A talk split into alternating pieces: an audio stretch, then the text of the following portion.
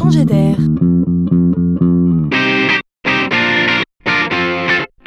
C'est la chronique de Laurent Collen.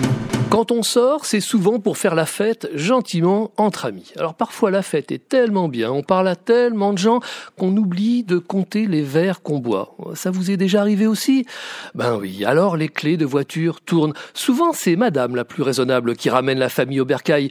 Parfois on dort sur place, parfois prévenant on a désigné un capitaine de soirée, parfois on prend un taxi pour rentrer chez soi, mais la voiture bien sûr elle reste sur place. Embêtant. Désormais, Grâce à la jeune entreprise Yes Drive Me, il existe une nouvelle possibilité. Peut-être bien que ses fondateurs sont restés plus d'une fois en rade pour imaginer un tel service. Ils proposent tout simplement de louer un chauffeur sans voiture, depuis une application web, par téléphone, par SMS ou par WhatsApp, et ce, 7 jours sur 7, vous réservez votre chauffeur. Il se présentera au rendez-vous et vous ramènera à domicile avant de garer votre voiture devant chez vous. Mais derrière cette petite idée, il y a une grande idée, celle de créer non pas un nouveau métier, mais bel et bien un nouveau moyen de générer des revenus près de 300 chauffeurs auraient déjà répondu à l'appel.